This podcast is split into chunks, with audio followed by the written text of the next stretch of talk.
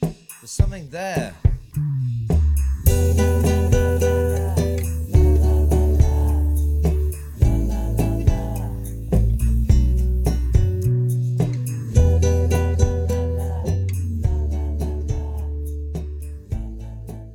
我们今天请到的今年其实非常知名的一家 AI 公司，但可能国内很多人没有听过，就叫 Flow GPT 的创始人。要不你简单介绍一下你自己和 Flow GPT？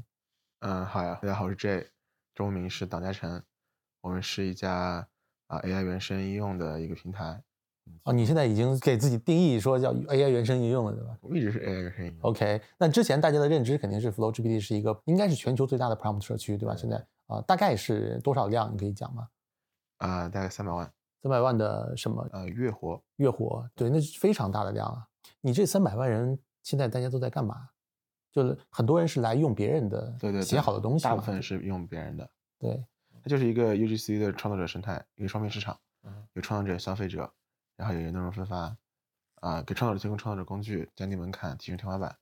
啊，消费者是想要去找自己更感兴趣的，或者自己就最有用的，嗯然后去有一个比较好的一个消费的体验。嗯哼，对，它它还是个典型的社区嘛，更像那种平台吧，就社区，哼但它我自己感觉没有一个非常强的那种，就是一个垂类这种感觉的出现。你 Flow GPT 这个事儿，我听起来其实觉得非常合理，为什么国内没有？有有些小的是吧？有很多人炒我们，啊哈，就是有一模一样炒的，又改一改炒的。嗯，但跟你们的量，我觉得可能你们的百分之一能有都不错了。嗯，当然，国内大模型用的人也少啊，对，还有一个是因为一些内容的问题嘛，就是审查的问题。啊，是是是，对，所以国内其实挺难的，或者短期内是挺难做这件事对情的。对，嗯，OK，那你们今年整体的增长速度是非常快的，对吧？对，你觉得做对了哪几件事情呢？或者你你们核心做了什么事情？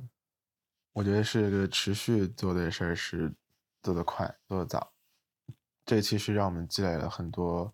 对用户的理解嘛。嗯所以在做这个事儿上面，我们虽然团队比较年轻，但是我们经验非常多。对，多这就不得不提到你是零二年的。对，我们过去 N 多年研究移动互联网的创业，发现美国当然有一些比较明星 drop out 的，你是 Berkeley 大二 drop out，对对吧？然后美国当然有什么，比如远了说就扎克伯格这种，对吧？非常成功的典型的嗯辍学的嗯天才创业者，但国内其实几乎没有。而包括国内真的应届生创业成功的人屈指可数，我觉得一只手是数得过来的啊。然后尤其在当下，我觉得现在市场又是越来越难的一个状态，对吧？你跟你同平台的是各种大厂的或者各种连续创业者嗯啊，所以你是为什么会在大二说就哎就想做这件事情，而且愿意辍学 all in 来做这件事情？因为我我不觉得做一个 C 端平台是一个经经验有非常多帮助的事儿，尤其是在哦领导、这个我同意，对，就是 to C 可能跟 to B 还是不一样的，对嗯吧？对，美国大量的经验它是用在 to B 上的，所以 to C 它其实是欠缺的。 To C 是不是非常需要经验？嗯哼这么觉得， ，OK，需对它要是需要的你觉得是什么？需要是你没有经验。为什么呢 OK 就如果你有经验，你会想得非常多，嗯哼嗯你会想一个非常完整的 plan，最终能让你上市的 plan，你才可能会愿意去抛弃一切去做这个事儿。嗯但是我觉得我当时能够很快的下场去做的一个主要原因，就是因为我没有什么可以丢的， 嗯，因为是学可以任何时候都可以上。是还有一个就是我没有什么 ego，就算我做失败了，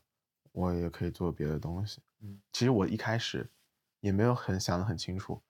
这东西到底能不能上市。啊嗯虽然我现在没有很想清楚，嗯但是当时一开始那个 idea 其实是违背了我当时读到的所有的好的创业想法的这种案例。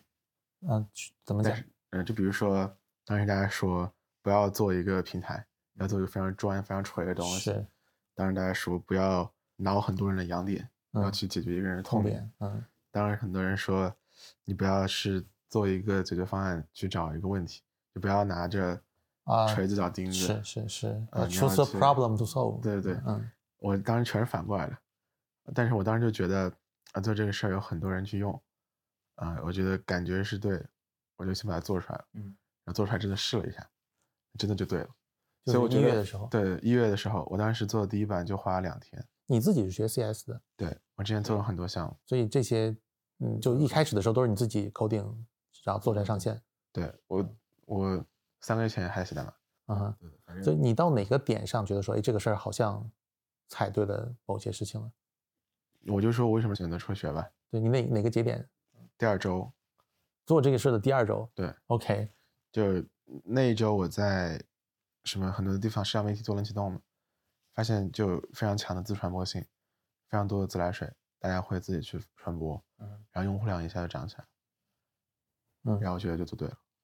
你觉得那时候大家传播和用的，就是你到底解决的问题是什么？是说你给它搭了一个更好的基础，还是说大家就是觉得它是一我个更其好实的社区？当时很多人问我这个问题，我也没想好，嗯嗯，我也没有觉得我解决一个非常痛的点，嗯我觉得我做的一个对是更多是把一波早期比较愿意花时间在写 Prime 上的人，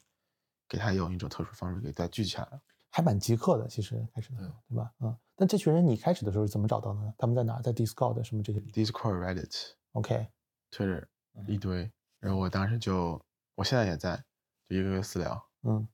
就反正 Discord 上，只要你在任何一个 server 发过一个 prompt，我应该都和他聊过。就是这个有点像那个 Do Things That Don't Scale 的那个啊对对对部分，对吧？对就是我真的挨个私聊对 PG 对我影响非常大，啊哈，对，嗯，就你你你大概私聊多少人？你有数吗？真私聊的应该几千人，啊，那到目也前为止是吧？你说到目前嗯为止几千人， OK 那那那一两周应该也有五六百人。 OK，对然后就把大家拉上来说，我有这么个社区，你可以来看看，然后大家就都很喜欢。没有，有很多人骂我，有很多人做你做的是屎，但还是有人过来。但仍然第二周你就是对觉得可以。对，嗯，你的爸妈什么，你的朋友什么的，他们没有给你什么 suggestion， Suggestion 嗯，就不要 不要辍学，有啊，嗯，但你还是觉得要搞。啊、因为上学很没意思。 OK，嗯，然后你你 so far，那但你做到现在这样肯定是不后悔的啊，对吧？事实啊证明是正确的选择啊啊，而且在那个点确实 timing 很重要。嗯，嗯，但没有经验的一个问题就是容易踩坑嘛，嗯，对吧？我不知道你你现在到目前为止会因为你你各方面的原因去踩了一些比较难受的坑吗？我其实觉得做产品上，因为我读了很多东西嘛，嗯之前做过一次，然后也学了很多东西。我觉得美国好处是，它有很多这种开放的内容，你可以学到很多别人的经验，这其实帮我避了很多坑。嗯，嗯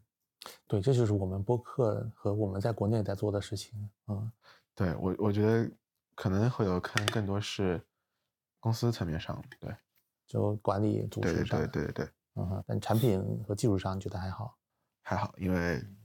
就找了很多人帮忙。对，但你零二年的会不会遇到一个问题，就是怎么样能够说服比自己更牛的或者年长非常多的人进来，然后在你下面去工作？一开始都是没有年长特别多，嗯，可能年长个两三年，嗯但是是一起合作过的，大家相信你。年长两三年就大三大四的，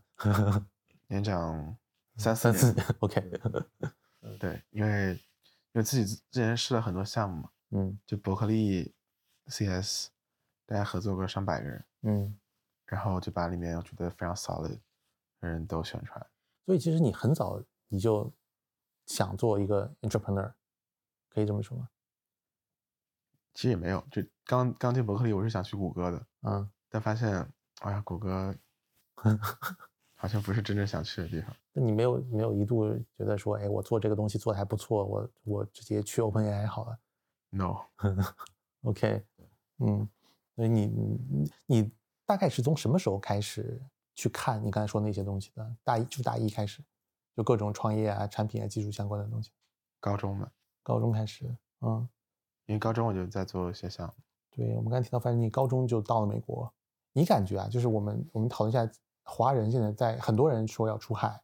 对吧？要去美国创业，有一些是华裔，对吧？从小就在美国，或者说很小很小就到了美国，小学之类的。然后你是高中，对吧？然后有大量的是大学，然后更多的可能是研究生或者 PhD 嗯啊。你觉得这些人在美国，如果要他要创业或者做美国市场，会有什么区别？我觉得我现在这个路径比较合适，嗯因为我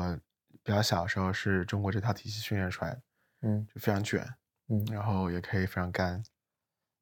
然后基础打得比较牢，我觉得对我是一个好事儿。但高中的话，其实高中一开始一两年是非常痛苦的一个适应阶段。但是我觉得高中最后的一两年是能够给我一些就是真正去做自己的事儿，做一些有意思的事儿的一个机会。大学的时候，我觉得才才是真正的就是你有了一定积累，然后适应也非常不错，你开始真正做事儿的一个阶段。嗯，我觉得如果说大学才去的话，你可能前三年都在适应，就会错过很多机会。嗯，所以你觉得高中去其实是一个蛮好的选择，但 in terms of 就是融入到美国当地的一些圈子里面呢，你觉得你现在你你会觉得自己真的融进去了吗？因为我知道很多去美国融资的中国 founder，大家还是觉得华人在美国那边是相对是偏底层的一个位置吧。我觉得高中就我那一届没什么中国人，所以我当时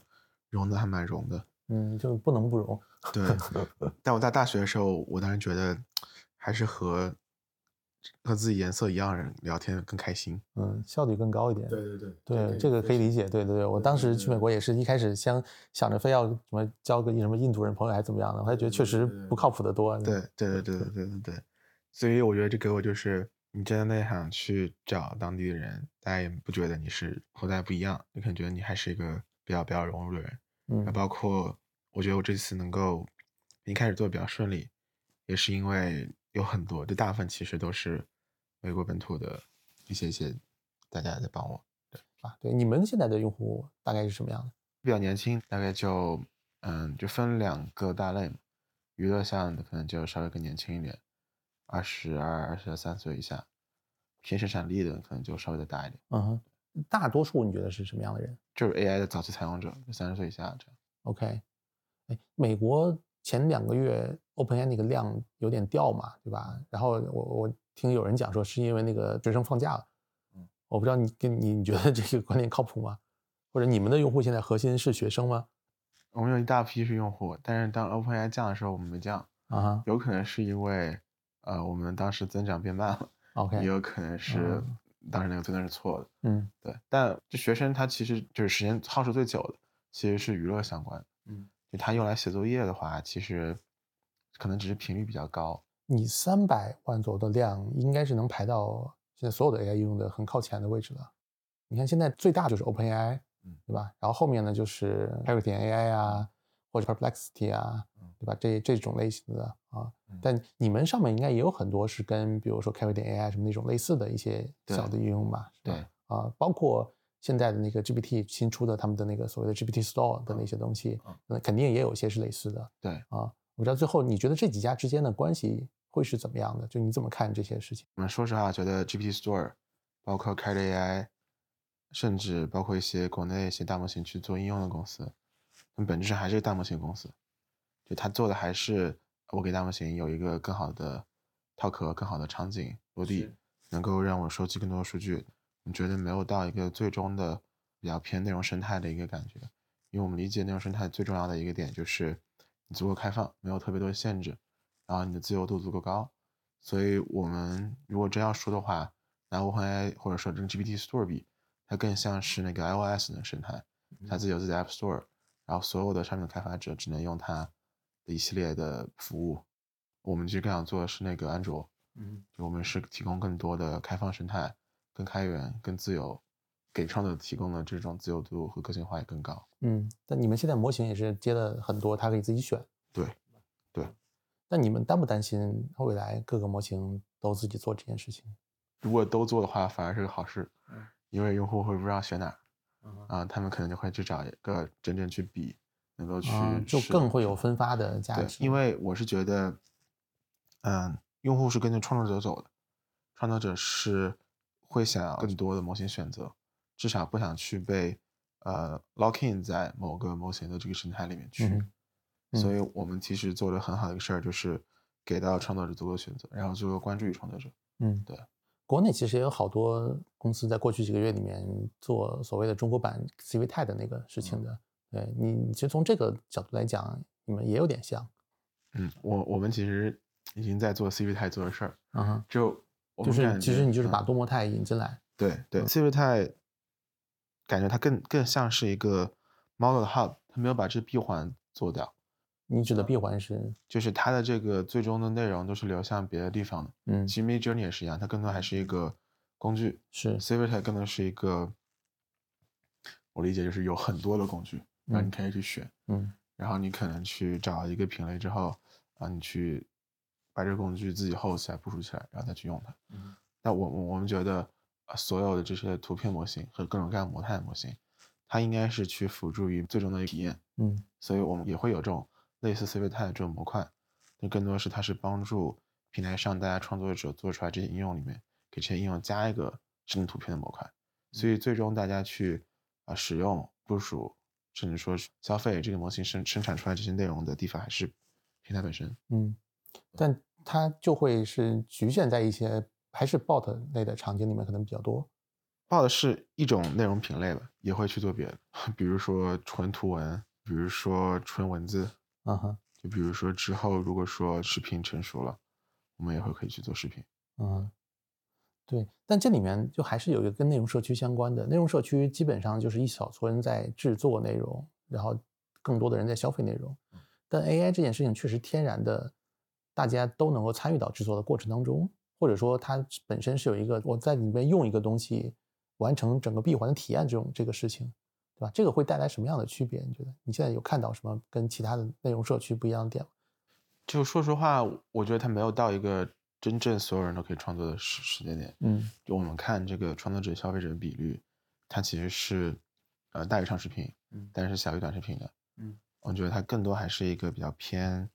工程、比较偏一点技术这样的一个社区。虽然它这个东西是啊、自然语言为主的 prompt， OK，哎，你现在看到的，大家大多是，比如说大多数人会用小少部分的应用，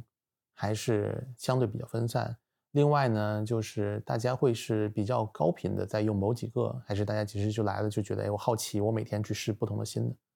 这个真的我觉得分品类。嗯嗯，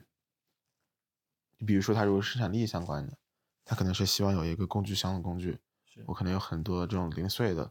这种使用场景，我可能每个都希望找一个这样的工具，嗯去帮助我做这个事儿。这个有点像 POE E 做的事情。但其实 POE 大部分的这种使用量还是 roleplay，嗯，OK，对对对对。然后如果是娱乐相关的，大家更多就是像看视频一样嗯，我可能这三天我就玩这一个，我想玩完了我就不玩了，我就去找新的。 OK，对。我们之前其实看应用商场这件事情，嗯对吧？这个我不知道你有没有研究过，因为应用商场一开始的时候，大家觉得说是有海量的应用要被分发的，嗯确实每个人一开始的时候想要去找各种新的应用嗯，最后呢发现可能手机里面就是那么十几个、二十个核心的主应用嗯啊，所以现在大家也有在想说，bot 是应该是一堆，还是说呢每个类别有一个？也有人会觉得说，哎，最后我就用 OpenAI 一个就好了。啊，我你你现在是怎么看这个问题的？我们至少看下来，对娱乐相关的这种使用场景，报承载是一种一种创意，嗯，它其实更像长视频网站，像 B 站，是像 YouTube 这样，它更多的是通过写 prompt 方式去创造一个嗯剧情杀剧本，或者说这种游戏感觉的一个一个场景。这个我觉得是可以无限像视频一样被不断的 consume，不断的被消费的。但生产力相关，我们觉得现在还没有到一个比较比较稳定的一个阶段。嗯，大家还是会有不断的这种新工具出来，有新的能力，它的效果只比上一版本好了非常非常多。包括也会经常看到创作者会去自己迭代，或者说自对，己修改。现在肯定还是不断迭代的一个过程啊。在你讲的，我觉得刚才那个点是有道理，就是文娱娱乐相关的，可能它更多的也会是一个偏内容属性的东西，就大家还是会不断的高频的来去试新的东西嗯，啊，所以也可能未来文娱相关的它就是一个拉新、拉频次的东嗯西，然后生产力什么是拉留存和的的那么一个感觉的事情，嗯嗯，然后因为我们现在大多数投资人和创业者，他其实是带着过去十年移动互联网的经验你也可以说是一些他旧有的认识在看这件事情，所以大家也可能会想说，哎，那既然现在有这么个机会，你平台自己做一些垂直的应用，会不会是一个好事情？就你把这些东西真的留存在你自己的一些应用里面吗？就是大模型自己做应用吗？你们自己做应用，就你啊作为渠道自己也可以自己分发出来几个自己特别大的应用嘛？啊，就是又做渠道又做应用嘛？就说实话，我们自己发现，就创作者做的应用是比我们好。嗯啊就我们一开始自己做了非常多的尝试，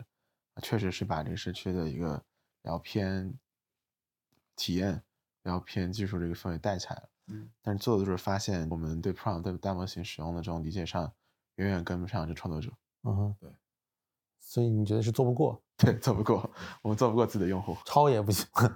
抄是可以抄，但是自己去抄一堆，就不如让这些创作者做更多。 OK，嗯，所以你们还是很慷慨的，愿意把流量分发给各种创作者。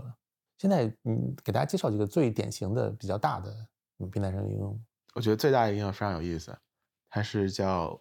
ChatGPT 的 prompt 生成器，嗯哼，相当于就是这个东西，就是你给它一个非常简短的需求，它会给你生成一个比较长的 prompt。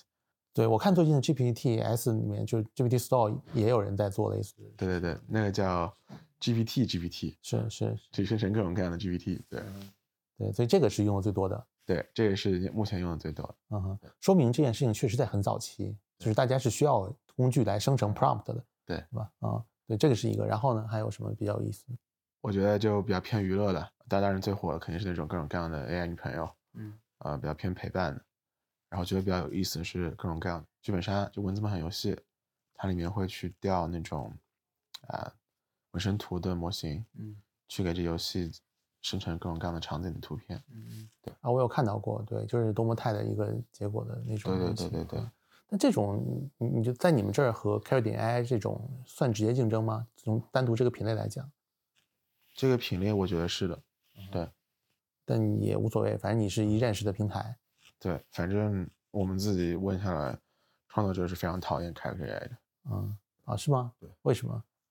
啊、一个是它产品很差，一个是产品差，嗯，也没有分发运营。也没有分发 运营，你说的对。还有就是他们的团队其实没有很在乎用户，是，他们更多是在乎他就在做大大模公司型啊大模型。对对对，然后他们的工程师就完全不会听 community 说的东西。对，确实这个还是蛮不一样的两类。嗯，但国内的现在很多公司其实都慢慢变成一个所谓的端到端了。嗯，啊，对吧？就他自己做大模型，他也要找地方去落地，然后大家就都开始去卷，说你做 Q 点 AI，我也做 Q 点 AI，就都往那个方向去对对标。嗯，啊，那你担不担心？比如，因为你现在主要还是做海外嘛，是嗯吧？你担不担心海外市场未来也会这样？就他把大模型卷完以后，也会很多人开始做做自己的社区啊，什么这些事情。嗯，我我觉得这个更多是看用户怎么想，嗯，就创作者在乎的是 vlogging。是，就你的两类用户嘛，对吧？对一对类是对创作者，嗯他更在乎的是他不不要只用一种大模型，不要对不要去绑定某一个大模型。他在乎的其实是你这平台到底是为我服务，还是想要把我当做你 的是数据奴隶， 是吧奴隶，或类者似是流量奴隶？ 对对，嗯，所以这是创作者。对啊，另外使用者呢？使用者是跟着创作者走的。啊哈，对。我还想问一下，现在你们因为三百万人在用，真的是一个挺夸张的数字了。我觉得现在国内应该也没有什么任何东西是能赶得上这个数字的，所以我还想问问，你觉得这三百万人或者你们看到的数据来看，他们到底在干嘛？呃，我们看到是大概百分之六十左右，六七十是娱乐相关的，游戏啊、小说啊，嗯，呃，虚拟人，剩下的都是生产力，各种各样长尾的小工具。呃，不管是工具还是游戏类的，你觉得现在大家更多是尝新的需求，还是真的就有一个品类是能长期去用？哦，我们看到很多，就是有那种单个应用的留存，嗯就是有些人就是一直抓着一个东西一直用，每周回来都会有，嗯哼也有那种单个品类的留存，比如说他经常就每周都回来看这个品类，就找新的一直用一直用嗯一直用。嗯对，或者我这么问，因为你现在日常都能看到那些数据嘛，对吧？有没有什么是你做，比如一开始做这个之前和你现在做大概半年、一年、九个月，九个月嗯，对，就这个过程当中去改变你认知的，就因为你看到了大家怎么用 AI 这件事情而改变了你的认知的事情，有没有这样的？每天都有。啊，没那有得没有讲几个主要的。就主要是我觉得大家对钻研大模型、钻研 prompt 这个事儿非常上心，就他们就真的会用各种各样非常奇妙的方式去写这 prompt，嗯然后能让他们去做出各种各样我之前用我完全不敢想到的事儿。比如说，你就举个例子啊，就是呃一开始让语言大模型去调这种嗯、呃图文大模型的 API，这个事儿我们平台上四月就有，嗯它跟 DALL E 序列的逻辑是一样的。嗯就是让 ChatGPT 生成一个嵌套嵌套的 API call，然后他会去理解这个 API call，然后变成一个图片。啊、这个当时是平台上的创作者发现了一个特殊的 link，这个 link 在后面放上这个图片 prompt，它就会慢慢变成一个这个图片。然后他就会去用在 prompt 里面教 ChatGPT，跟他说，你现在会生成图片，生成图片的方式就生成这个 link，嗯，然后你嗯去把这个图片的描述放在这 link 后面，明白它就变成图片。明白理解，然后这个一下子就在整个平台上传开了。还有就比如说，有各种各样的 prompt 科研人员，他会去研究怎么样写 prompt 方式是更有效率的。你自己设计的句子非常多的框架，然后把这个框架传播给所有人，跟你说你用这个框架去写 prompt，它出来的效果又好，又方便写，然后你也非常容易去修改这个东西。啊、因为有些人认为我这个 prompt 它越短越好，或者说我这 prompt 的信息密度越高越好，因为你 prompt 越短，你留给大模型的这个记忆的空间，那个 context 空间就越多，它能更记住更多上下文。嗯，他们就去做科研的事儿。我觉得还有一个非常有意思的是，他做了一个 super app，就在 prompt 里面做了 super app，它这里面放了五个不同工具的 prompt， OK，它每个工具都有一个特殊的 prompt，然后它做了一个平行的框架，然后这个框架是一个顾问，他会先问这个用户说你今天想用什么工具，用户说了之后，这个这个 prompt 他会去 load 那不是五个中的一个 prompt，然后去变成那个工具去跟他服务， OK，就所以就是感觉既有应用层面的创新，又有这种写 prompt 框架方式的创新，嗯也有比较偏底层去深究大模型这种能力的这种创新，嗯我觉得是非常像这种大家在研究自然科学这样一个感觉的事儿。从消费端呢，你觉得看大家实际的使用来讲，有没有什么非常有意思的你没想到的？我们之前以为我们更多是一个，比如说无聊的时候，或者说你写作业的时候，你打开用一用就关掉了。但我们发现现在很多人慢慢把我们当做一个像微信一样的东西，我就平时就挂着，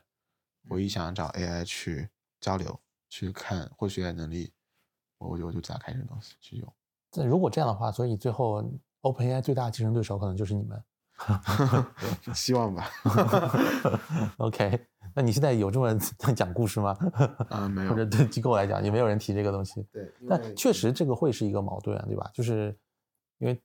都是一个 prompt 的入口嗯，对吧？其实你们这就是在你在跟 OpenAI 抢 prompt 的入口这件事情嘛，对对吧？本质上是这样的啊。对啊。然后，如果以后比如说模型大家都发展差不多的话，嗯其实你把某一个，比如你把 OpenAI 的模型接成别人的也都差不多，对有点像那个扫码支付，对吧？其实你现在在扫码里面一堆有十几个支付方式嗯，啊，你可以你去选和引导哪个排在前面，哪个排在后面。我我们是非常相信这件开事源情嗯的，对，就是如果说 OpenAI 的 focus 是做一个 GPT Store 这样的一个生态，嗯那我们应该是一个竞争对手。嗯嗯，所以你你就是安卓，对，嗯，你就是 iOS。我听起来是你最白银的一个对讲法我，我们一开始就这么这么想，嗯一开始觉得他肯定会做这个事儿，嗯虽然他做也非常快，本来以为第二天他会做，嗯但是一开始没有这么说，是因为大家就不信。对，嗯，你应该是全球 prompt 专家，现在可以这么讲吧？ 就或者你们公司应该是就是花大量的时间研究看，包括我我看到你们之前也组织各种活动，大家去讨论 prompt 对吧？比如说请来请人讲来讲说这个什么情绪对，对 prompt 的影响啊等等，对吧也包括你公号之前有写过你对 prompt 的一些理解嘛，对吧？但可能很多人没有看过啊，你们完整完整的给大家分享一下你现在怎么看 prompt 这件事情，有哪些你比较深的认知？我们觉得就是 Prompt 就是大模型的代码，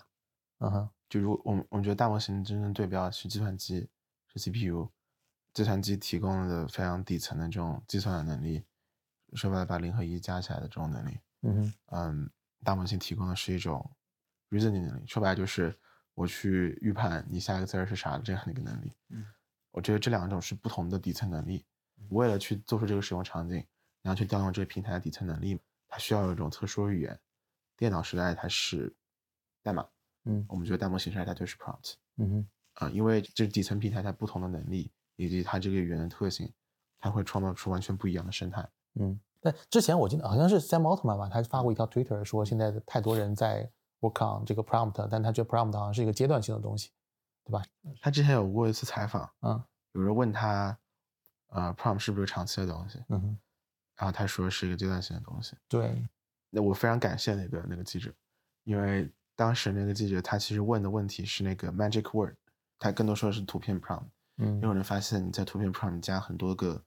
修饰词，就这种强调修饰词，比如说我嗯嗯要说生成一个非常非常非常，是是但是是非常重复很多遍，是就效果就会变好。就是这样 trick 那这个样 trick 的这种嗯，这个我们一直会觉得会消失。嗯呃，当时赛美人指的是这个， OK 嗯，大家就觉得 prom 整个事儿是个中间态的事儿，嗯啊，所以我我们当时觉得那个东西保护我们很久， OK，那现在确实也还是有很多人在讲说嗯刚，包括刚才情绪性的一种 prompt，对吧？包括有人在说说，如果你跟 AI 讲说，拜托你这件事对我非常非常重要，对吧？如果搞不成，我就会怎么怎么样，然后他就好，他就会表现更好。对，有有很多这样的说法，确实是真的吗？啊是， 啊那你说这个是长期的，它它算 trick 吗？还算是就是一个很好的 prompt 呢我说实话我不知道，就 ？OK，你说，就我见到非常多奇葩的写法，就有人会去尝试催眠嗯 ChatGPT，是然后跟他说啊你现在是一个呃什么小孩儿，嗯你现在在做梦，你无忧无虑，你做任何事都可以，然后就会发现这个 GPT 突然就越狱了。嗯哼或者说他写的之后生成的所有内容质量会变好或者变差。嗯，就大家一直在研究这种东西，我觉得非常有意思。啊哈，嗯，但它肯定会越来越有更高的理解能力，嗯，然后那 prompt 是不是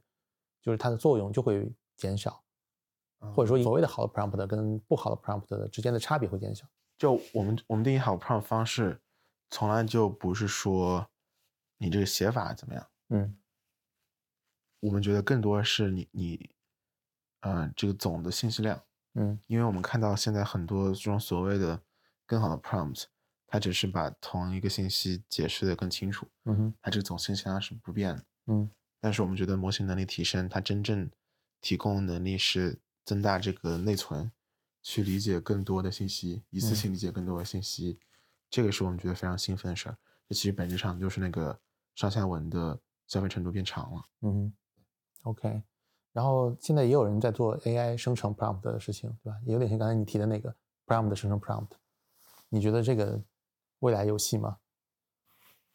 我们其实很早就想做这个事儿，啊，你们自己想做这个事儿？就三月的时候，啊嗯、就现在很多这种有人 fine tune 了个模型去生成 prompt，是，嗯有人用各种各样的向量数据库生成 prompt，嗯然后有人甚至 pre train 了一个大模型。哼嗯哼就生成 prompt，我们每个都和做的基本上最好的聊过或者自己试过，发现就是不如用 prompt 生成 prompt 好。不如用 prompt 生成 prompt 好，就是不如 GPT 自己生成的对对对 prompt 对对好对对对啊。，就是这个是经不过，那这还是因为验证的 GPT 的本身的能模型能力是最强的嘛，对吧？？啊，但我不知道怎么定义说人写的 prompt 跟我让 GPT 生成的 prompt 之间的这个关系和质量的好坏。为什么要去比这个东西呢？就如果说 AI 本身生成的更好的话，那现在你们社区里的很多大家集思广益的东西，或者很多模板，可能未来就慢慢的也会被 AI 去替换和淘汰掉嘛。我我觉得是这样，就是，啊、你让 GPT 去帮你生成 prompt，更多的是我能以更轻松的方式，去把我想做的事儿、我想做的场景给构建出来。嗯，就像我自己经常用 GitHub Copilot 去写代码。嗯，我只是觉得它能够更快的帮我去实现我的想法。嗯，嗯，我觉得这个在 GPT 上是一样，在 prompt 上是一样的。哎，在 AI 领域里面，确实有很多嵌套来嵌套去、来回嵌套的逻辑，就其实挺难理清楚的，我感觉，对吧？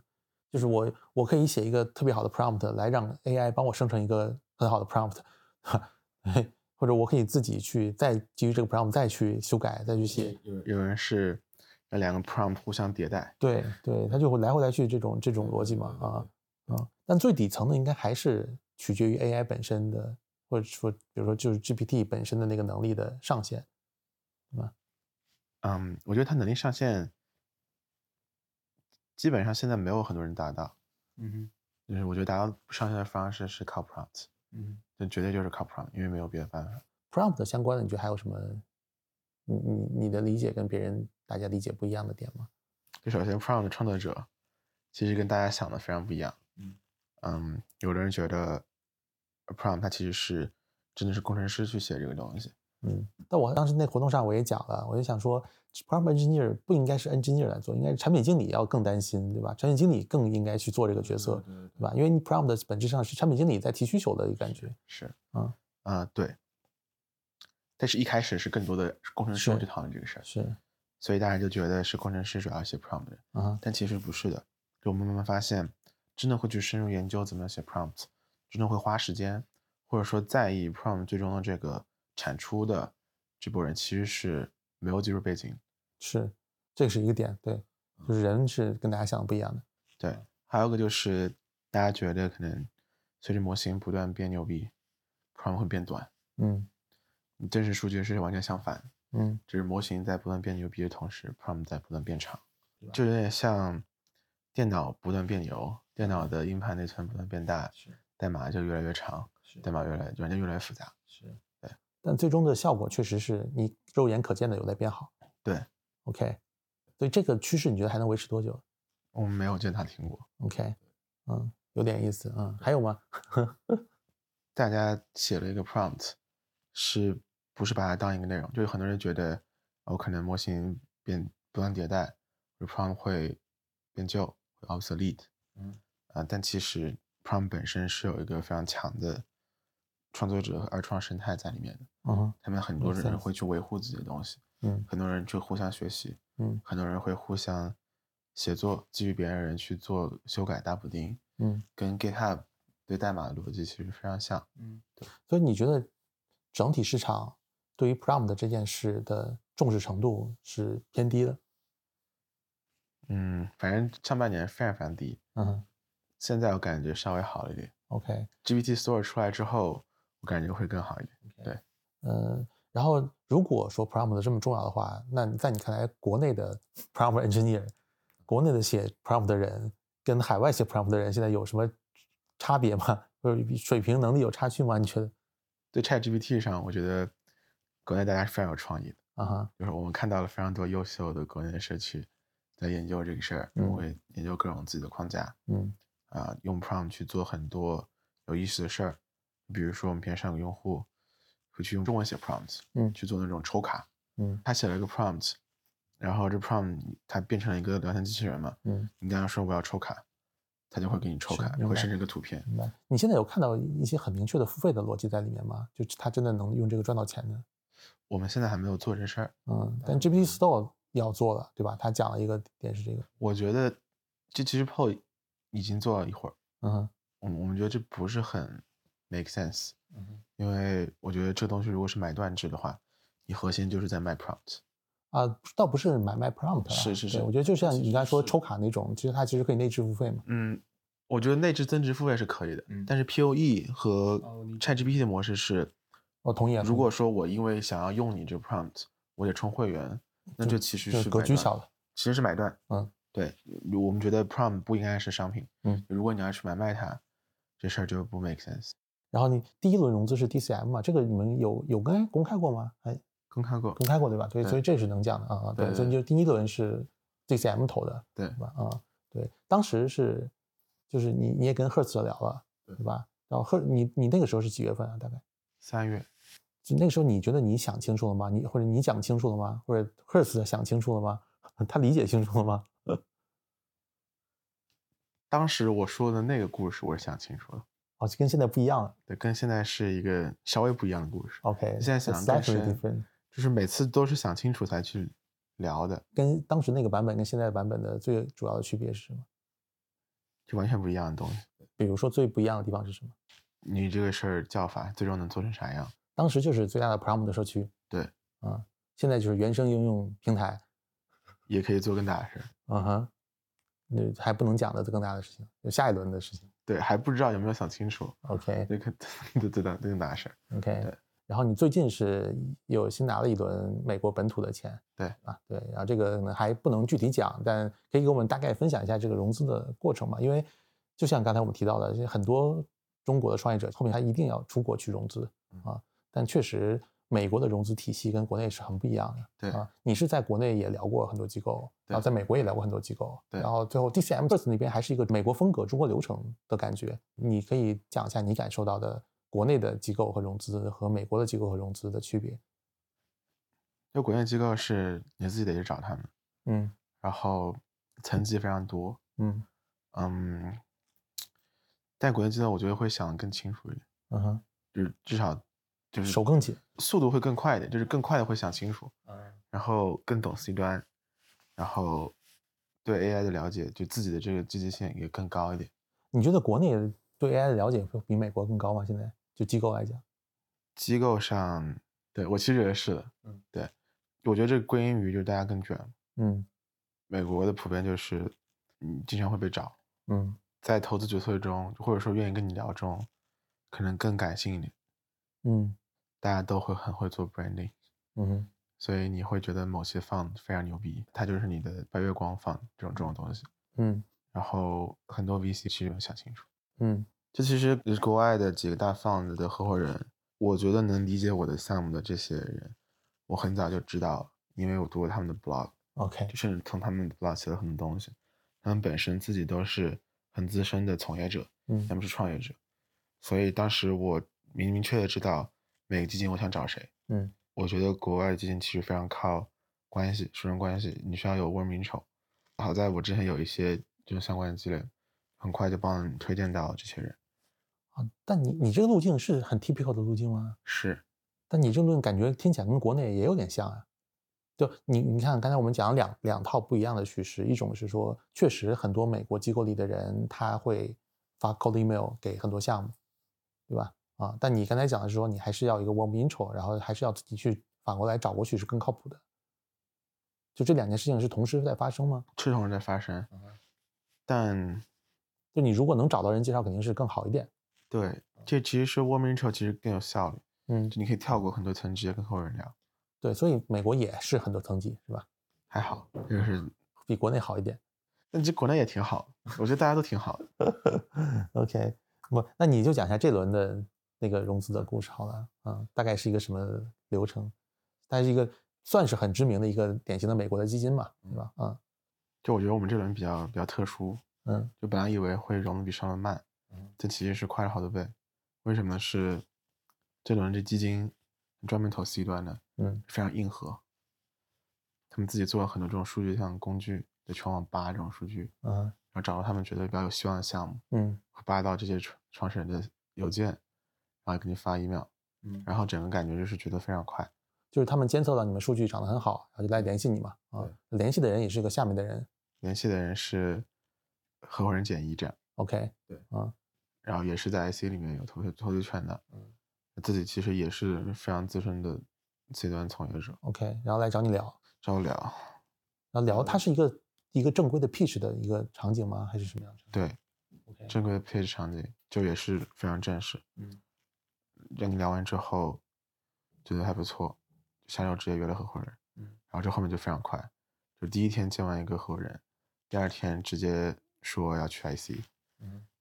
就是当面 in person IC，嗯然后 IC 比较开手，当时因为他们当时刚好在团建，嗯，所以就跟他一起吃了个饭，顺便 pitch 了一下，跟他们所有合伙人，对，大概是多少个人四个人， ？OK，然后第三天就更硬核，就是他们就是全家老校，四个合伙人，带了一些人，开到你办公室楼下，嗯，堵你们，然后把 T S 拍你桌上，然后反 pitch 了我们一个小时，然后就当场就给你 raise term，嗯，就各种各样的事，反正就我们觉得挺惊讶的，嗯对，就执行力非常高，这个事情在大概五到十年前的国内也听说过，就是 T S 送上门，然后不签他就不走。倒是没有不签不走，但是就是非常真诚，嗯然后给人非常专业，我就感觉就非常狠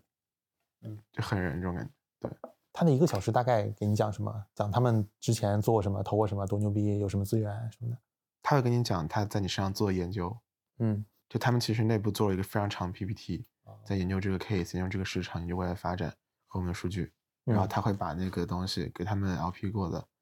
呃，不知道是 LP 还是什么 IC 过的那些内部的一些报告，一个个给你讲，然后会讲他的投资逻辑。嗯，就希望讲成说，你看我们比你有些地方要更懂你这个项目，更能帮到你吧，或者说我觉得更多是想表达，就是我真的做研究了， ，OK，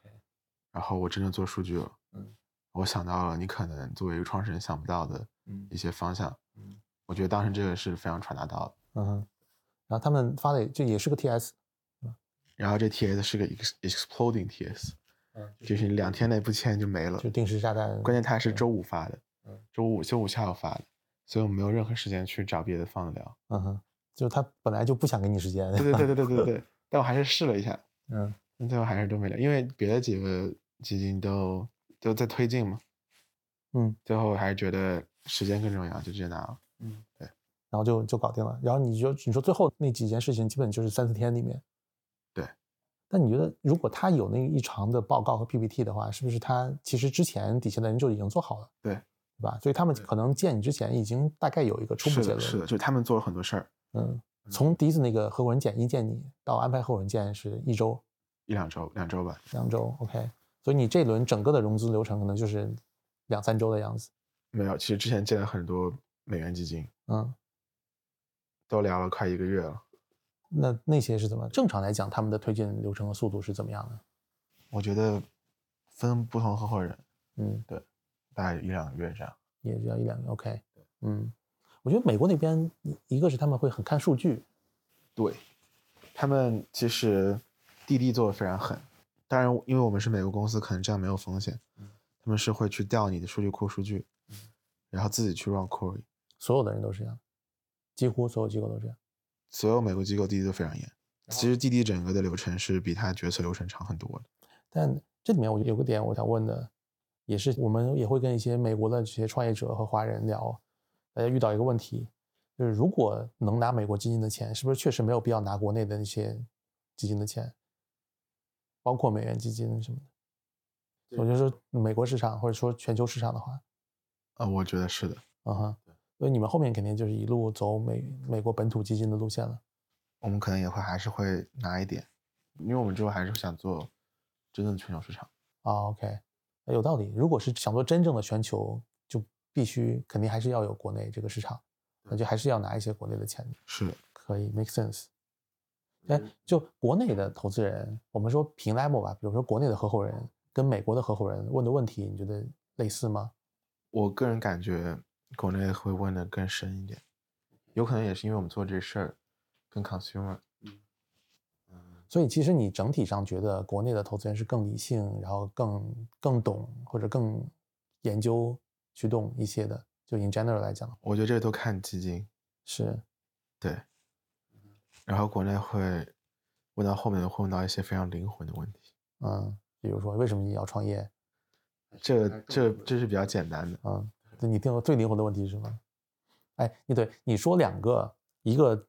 国内投资人问的你印象最深的问题，一个美国投资人问的你印象最深的问题好啊了。你比如说，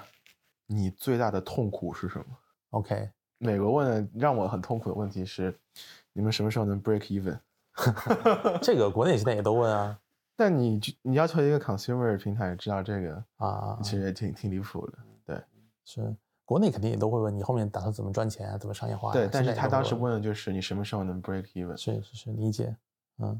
但是美国没有投资人会问你你最痛苦的事情是什么？我觉得美国其实更看事一点，嗯就是更看这个事，嗯，就他可能人更多是你过了那个 bar 就可以。对，我觉得这个非常有意思。所以你看，我有一个观察，就是国内的投资人，如果比如今天见你一次，他 say no 了，他这个 no 里面很大的原因是这个人的问题，所以他后面你再做什么事情，或者你项目再怎么样，他也不会再去跟你 update，也不会再去跟你 catch up。但美国投资人他就是喜欢很喜欢 catch up，对吧？就是你这次聊完不行，过两个月，哎，我们最近发展怎么样啊？数据怎么样啊？对吧？如果好的话，他就会再捡回来。对，啊，这个我觉得是我看到的蛮大的区别的。我也不知道是因为美国他就是觉得人平均的 bar 就是更高一点，大家过了就 OK，还是因为 to B 可能比较多，要求低一点，